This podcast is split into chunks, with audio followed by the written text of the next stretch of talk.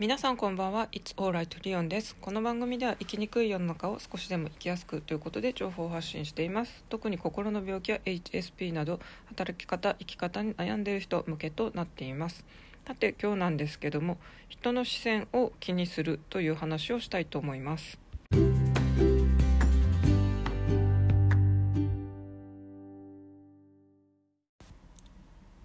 私今の住んでる部屋は割とこじんまりとしたマンションの建物でエレベーターもすごい狭い感じなんですよね。でいつも自分の部屋から玄関の下まで降りる時に割と心で願ってるのがですね誰もエレベーターに乗ってませんようにってことをいつも願ってんですよね。やっぱり狭い空間でこう見も知らぬ人とちょっとの空間一緒に乗るっていうのがなんかこの部屋の空間だとちょっとできれば避けたいなと思ってます。まあ普通に出かけてビルとかでこう外出先のテナントビルとかで何か用事があって乗るとかはそんなに気にならないんですけどこのマンションとかの建物のはなぜか気にしちゃうんですよね。あとちっちゃい頃はですね私割と本当にあのクラスの学級委員とかやったりで割と本当に社交的明るいみたいなイメージで自分もそうだと思ってたんですが外出先でですね遠くに友達を見かけたら自分から声をかけるとかじゃなくてですね声をかけられたくないがゆえに隠れるみたいなあのタイプでしたなぜかそう声をかけられたりするのが苦手であの、まあ、変な話逃げ隠れてたっていうので、まあ、自分のそういうハキハキした面とあのあんまり一致しないで何なんだろうなって本当に自分でも分かんないでいたんですけどやっぱり私はもともとそういう双極性障害とかになったようにあの明るい面とちょっと逆の内気でどっちかというとネガティブな面とかが結構本当に両極端あるんだなと思っています。あと私はですね割とパーソナルスペースが広いのを好むタイプなんで物理的にですねあのお店とかでもこうできるだけ自分のそばに人お客さん他の人が来なければいいなって願ってるタイプなんで私がインテリア好きでカフェ巡りとかよくインテリアを見るために行ってるんですができるだけですねその隣の人との空間が大きいゆったりしたお店の方が好きです。でもともと私あの札幌生まれの札幌育ちなんでやっぱり割と広い空間お店とかでは保てますけど さすがに関東に来るとですね本当に歩くところ歩くところ狭いと思ったり建物とかは本当にあのなこんな空間にあの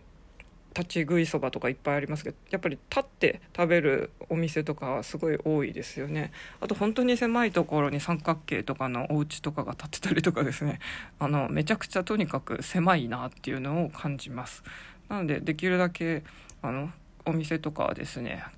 こう人があんまり寄ってこなければいいなとか思ったりもしてますけれども、まあ、パーソナルスペースはその距離ですねやっぱり近い人は打ち解けやすいのかもしれませんね。まあ学生時代とか若い20代とかの人とかだとよくいろんな人と知り合ったり飲み会とかもあったりしますけど あのモテ学じゃないですけども女性がモテやすい人はこう結構頻繁に意識せずに自然と男性にボディタッチできる人だみたいによくあったりしますけど 私あれなんて全然できないタイプでしたねもうもともとパーソナルスペース広くて距離を置きたい人なんでで初対面でそんなに打ち解けてもない人にいきなり触るとか全くないんで あのそういうモテとは全然反対な感じなのかなと思ったりもします。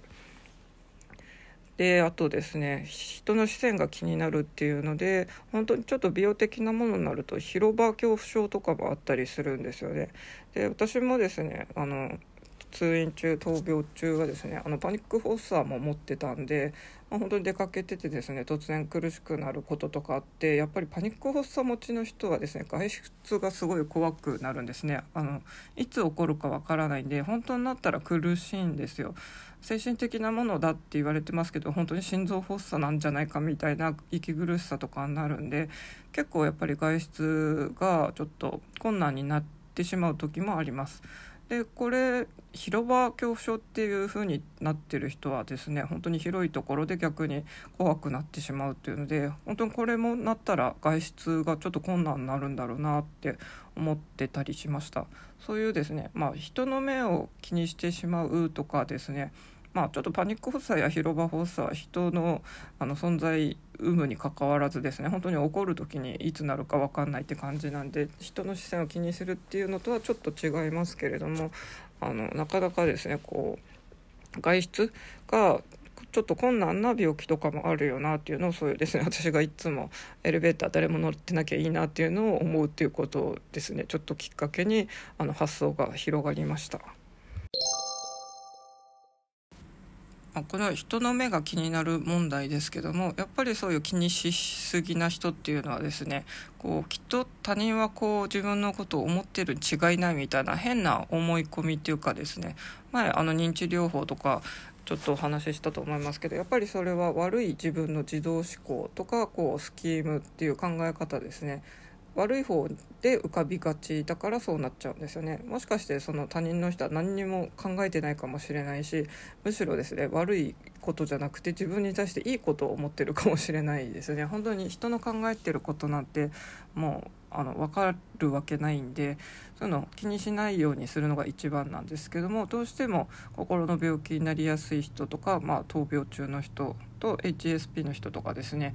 悪い方が先に浮かんじゃうんですよねでそれで頭いっぱいになってとらわれちゃうっていうのがあるんでなるべくそういう思考が浮かんできたらいや他人が何考えてるかなんて分かんないから気にしない気にしないって一休さんじゃないですけどあの切り替えていくのが心の健康にいいのかなと思ったりします。うん、あんまり気にしないでいられたらいいですよね。うん、まあでもあまりにも気にしなくなると今度ですねデリカシーがない人ってなりますよね。私デリカシーのない人ってかなり苦手なんですよ。やっぱりそういう人ってあの不用意な言動でこっちを傷つけてくることが多いのでできるだけですねデリカシーのない人は避けたいところなんですよね。だからなかなか難しいですよね世の中この空気を読むっていうのはちょっと最近のあの日本の同調圧力が強すぎるとかですね空気読む文化が良くないんだみたいな感じにもなってますけどあまりにもこう自分が自分がっていうことで他人のことを気遣わないとですね今度はマナーを守らない人とかあの他人を思いやりない人デリカシーがない人っていうんで本当にそこら辺っていうのはもうバランス感覚が必要なんじゃないかなと思います。私よく言われましたけども多分心の病気になりやすい人とかはですねやっぱりちょっとそのバランス感覚が崩れがちなんですよ。どっちかに極端に寄りがち。私もあの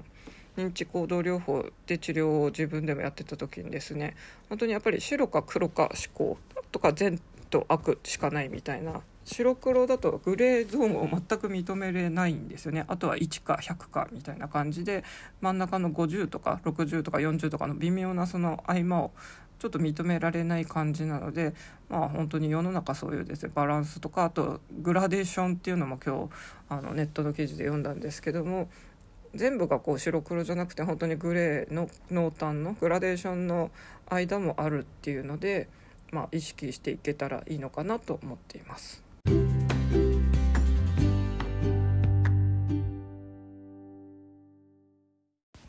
というわけで今日は人の視線が気になるっていう話についてちょっと触れてみました。とこの前ですねちょっと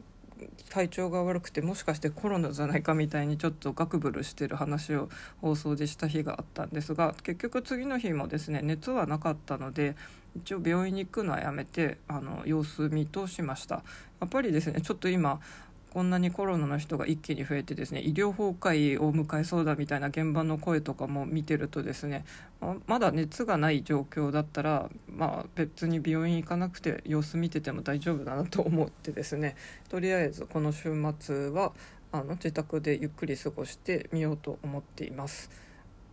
でまあ前も言いましたけども本当に1人暮らしとかで私の場合ですとちょっと実家とはもうあの絶縁してるんでまあ本当にこのままですね体調悪くて家の中で転げ回ってたら最悪の場合孤独死っていう危険性もあるわけですよね。なんでそういうのを本当になんか防ぐというかまあそうなってしまったらしょうがないのかもしれないんですけどももしかして何かですねお年寄りの見守り隊じゃないですけどももしかしてそういう一人暮らしのネットワークとかやっぱりあったらいいよなと思うんですよね。まあ、それは今後ですねもし何かいいことが思いつけば自分で自らこうなんか人を募集したりとか本当にできたらいいなって思っています。大丈夫だよ大丈夫。あなたはここにいるだけでいいんだよ。ということで今日は終わりにしたいと思います。それではまた。